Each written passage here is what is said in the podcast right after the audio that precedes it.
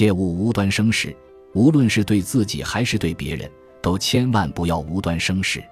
不顺心的事情常有，自己的也好，别人的也好，都属自找。无端生事者随处可见，又全都生活在烦恼之中。这种人一天到晚都有生不完的嫌弃，总是憋着心火，对什么人、什么事全都看不顺眼。